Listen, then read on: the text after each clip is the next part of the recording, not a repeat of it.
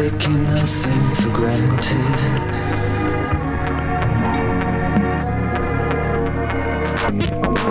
We're not going anywhere like this.